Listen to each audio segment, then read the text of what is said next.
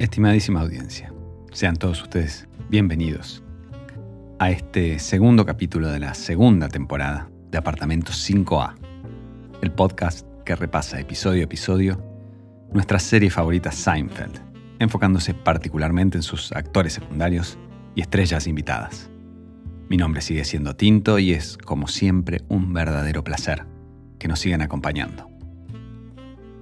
El paso lineal del tiempo y orden natural de los números hace que en este episodio del podcast nos aboquemos justamente al segundo episodio de la segunda temporada de Seinfeld, intitulado The Pony Remark o El comentario acerca del pony, y que resulta ser un verdadero capítulo histórico en la mitología de esta serie, porque por primera vez aparecerán dos actores que se transformarán en verdaderas leyendas dentro del universo Seinfeldiano.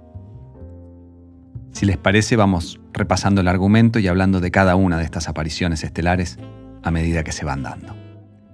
El episodio arranca con la visita a Nueva York de los padres de Jerry, Helen y Morty Seinfeld, de manera similar a lo que ocurría en el segundo episodio de la primera temporada, The Stakeout, el cual ya analizamos en su momento. Y si bien la inimitable Liz Sheridan sigue encarnando a Helen Seinfeld como lo haría por todo el resto de la serie, es en este episodio en el que vemos por primera vez a Barney Martin en el papel de Morty. Como dijimos, Larry David y Jerry Seinfeld se dieron cuenta de que preferían a alguien más memorable que el relajado Philip Bruns, quien había interpretado el rol en la primera temporada. Y vaya si lo consiguieron. You know what my greatest moment was, don't you? In 1946, I went to work for Harry Fleming. And I came up with the idea for the beltless trench coat. Jerry, look at this sport jacket. Is this a jacket to wear to an anniversary party? Well, the man's an individualist. He worked for Harry Fleming. He knows what he's doing. But it's their 50th anniversary. Your mother doesn't like my taste in clothing. You know, I spoke to Manny and Isaac on the phone today. They invited you again. I think you should go. First of all, I made plans with Elaine. So bring her. I don't even know them. What is she, your second cousin? I mean, I met him three times in my life. I don't know her either. She made me fly all the way from Florida for this, and then she criticizes my jacket. At least come and say hello, have a cup of coffee, then you'll leave. How come he gets to leave? La carrera de Barney Martin, nacido en Queens, Nueva York, en el año 1923, estuvo mayormente dedicada a la televisión, con participaciones en algunas películas eventuales y también en los escenarios de Broadway. Pero el show business no fue la primera opción de Barney, quien fue parte de la Fuerza Aérea estadounidense durante la Segunda Guerra Mundial y luego trabajó como policía en Nueva York por 20 años antes de empezar a meterse seriamente en el mundo del espectáculo a fines de los años 50 y principios de los 60. Iniciando su carrera con papeles pequeños en programas como Car 54 Where Are You o The Alfred Hitchcock Hour, o como standing de Jackie Gleason en su show, en el año 1967 tuvo su primer gran salto profesional cuando Mel Brooks le dio el rol de Getting en la legendaria película The Producers, protagonizada por Zero Mostel y Gene Wilder. Y en esa época es que Barney Martin pasó a darle bastante preponderancia a su carrera teatral, con roles de largo alcance en musicales como How Now, Dow Jones o South Pacific, llegando a un pico artístico en 1975, cuando se hizo cargo por más de dos años del rol de Amos Hart en la producción original de Chicago, legendario musical que perdura en escenarios del mundo hasta nuestros días. Mientras tanto, Barney seguía mechando participaciones como actor invitado en series de la época como Extraña Pareja, Heart to Heart, Cagney Lacey o Hill Street Blues, con roles recurrentes más importantes como los 38 episodios entre 1976 y 1978, en los que interpretó a Jack Terwilliger en The Tony Randall Show, una serie que no llegó a ser muy conocida por estos lares pero que tuvo bastante éxito en los Estados Unidos. En cine, seguramente su rol más destacado haya sido el de Ralph Marola, el padre del personaje de Liza Minnelli en Arthur, la exitosísima comedia de 1981 protagonizada por Dudley Moore. Ya de más grande, a la vez que mantenía su papel recurrente como Morty Seinfeld, Barney dedicó los últimos años de carrera a hacer apariciones especiales en algunas otras series de TV de los años 90 como Murphy Brown, Full House o The Wonder Years, o Kevin creciendo con amor, como la bautizaron en estas pampas. Despuntando el vicio con pequeños roles acá y allá, casi hasta el momento de su muerte en el año 2005. Pero volvamos al argumento de este episodio de Seinfeld para seguir encontrándonos con más glorias de la pantalla. El motivo de la visita de los padres de Jerry, como escuchamos en el clip de hace unos minutos, es una cena familiar para conmemorar el quincuagésimo aniversario de casamiento de una tía lejana de origen polaco de nombre Maña, a la que Jerry accede a ir sin demasiadas ganas. Una vez ahí, entre todos los familiares sentados a la mesa, los televidentes tenemos el privilegio de conocer a otra luminaria de la serie. Un tío de Jerry, medio sordo y bastante denso, que se la pasa agarrándolo del brazo y hablando maravillas de su hijo Jeffrey, un empleado de la Secretaría de Parques de la ciudad de Nueva York. Se trata ni más ni menos que del gran Len Lesser, en la piel del inolvidable Uncle Leo. Oh, Jerry, you listening to this? Yeah, Uncle Leo. So, so now the Parks Commissioner is recommending Jeffrey for a citation. Right, for the uh, reducing of the pond scum? For the walking tours. Oh, yeah, the uh, where the people eat the plant life, the edible foliage tour. That's exactly right. He knows the whole history of the park. For two hours, he's talking and answering questions. But you want to know something?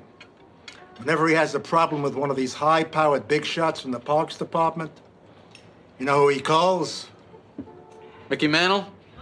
Nacido en el Bronx en 1922, el veteranísimo Len Lesser era casi contemporáneo y vecino de Barney Martin, y también participó de joven en la Segunda Guerra Mundial como parte del ejército de los Estados Unidos en el frente asiático del conflicto.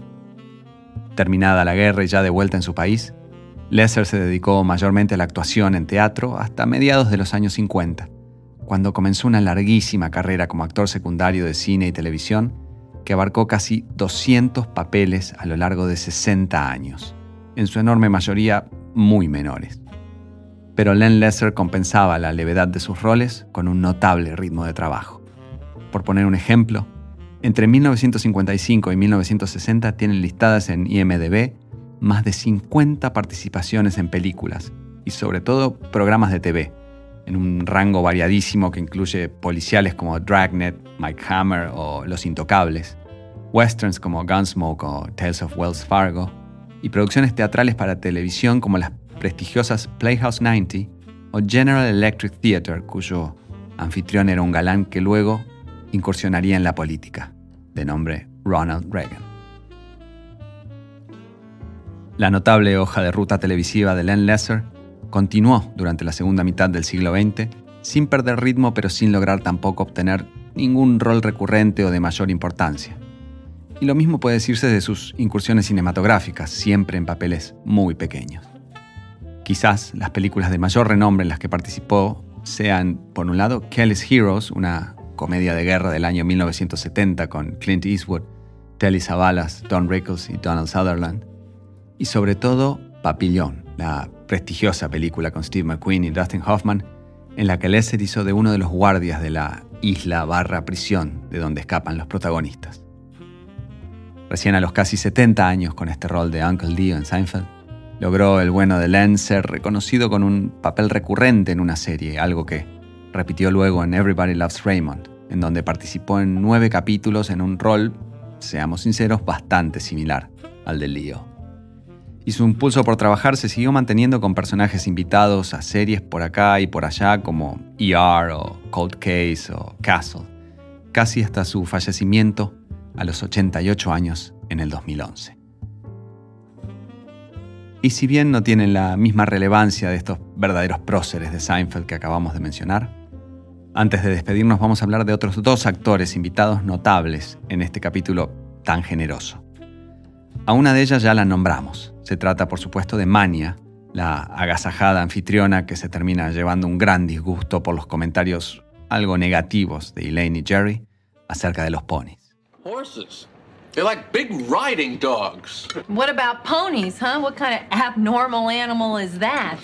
And those kids who had their own ponies. I know. I hated those kids. In fact, I hate anyone that ever had a pony when they were growing up. I had a pony.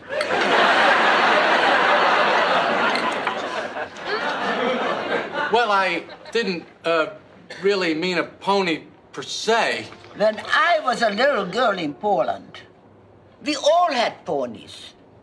My sister had pony, my cousin had pony. So what's wrong with that? Nothing, nothing at all. I was just merely expressing. Should we expressing. have some coffee? Who's having coffee? He was a beautiful pony, and I loved him. Well, I'm sure you did. Who wouldn't love a pony? Who wouldn't love a person that had a pony? You, you said so. No, see, we didn't have ponies. I'm sure at that time in Poland they were very common. They were probably like compact cars. That's it. La actriz que encarnó a Mania no era polaca como su personaje, sino rumana, y se llamaba Rosika Halmos. Y es notable porque su carrera parece ser algo totalmente opuesto a la de alguien como Len Lesser.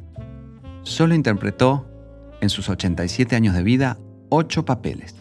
El primero de ellos en la serie televisiva Gomer Pyle en el año 1968, ya con 57 años de edad. Y el anteúltimo en el año 1984 en la infame película Best Defense, conocida en castellano como La mejor defensa es el ataque, con Dudley Moore y Eddie Murphy. Siete años después, en 1991, llegaría el último papel de su carrera, que es este mismísimo de Mania en Seinfeld. Recordarán ustedes cómo transcurre el resto del episodio.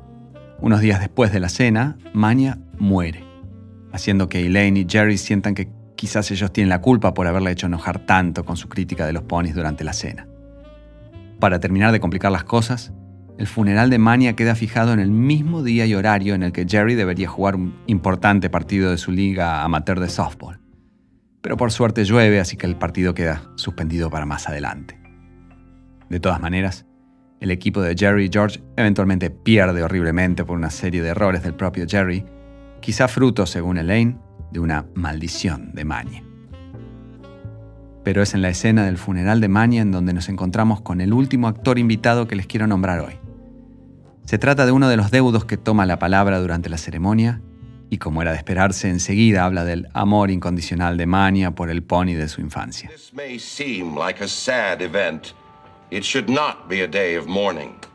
For Manya had a rich, fulfilling life.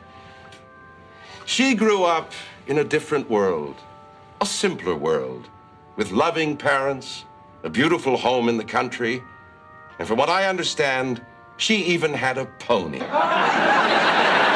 oh, how she loved that pony. Even in her declining years, whenever she would speak of it, her eyes would light up. Its lustrous coat, its flowing mane, it was the pride of Krakow. Se trata del gran Earl Bowen, uno de esos character actors con tan frondoso currículum que seguramente le resulta conocido a la enorme mayoría de los aficionados a la TV. No los quiero aburrir con un largo listado de sus más de 275 papeles desde el inicio de su carrera a mediados de los años 70, pero sí voy a nombrar el que es sin dudas el rol que más reconocimiento le trajo, el del psicólogo criminalista Dr. Peter Silverman, que en el Pescadero State Hospital de Los Ángeles se encuentra a cargo del tratamiento de una tal Sarah Connor. Es así que el personaje de Earl Bowen es el único, aparte de Arnold Schwarzenegger, en aparecer en las tres primeras películas de la saga de Terminator. Terminator, Terminator 2, El juicio final, y Terminator 3, La rebelión de las máquinas. Miren su foto en las notas que incluimos con este episodio y repitan conmigo, ah, claro, ese tipo. Y llegamos así al final de este episodio extra large para nuestros normalmente escuetos estándares. Ojalá lo hayan disfrutado mucho y si así fue, por favor no duden en recomendar el podcast a diestra y siniestra. Nos encontramos pronto por este mismo medio y será hasta la próxima.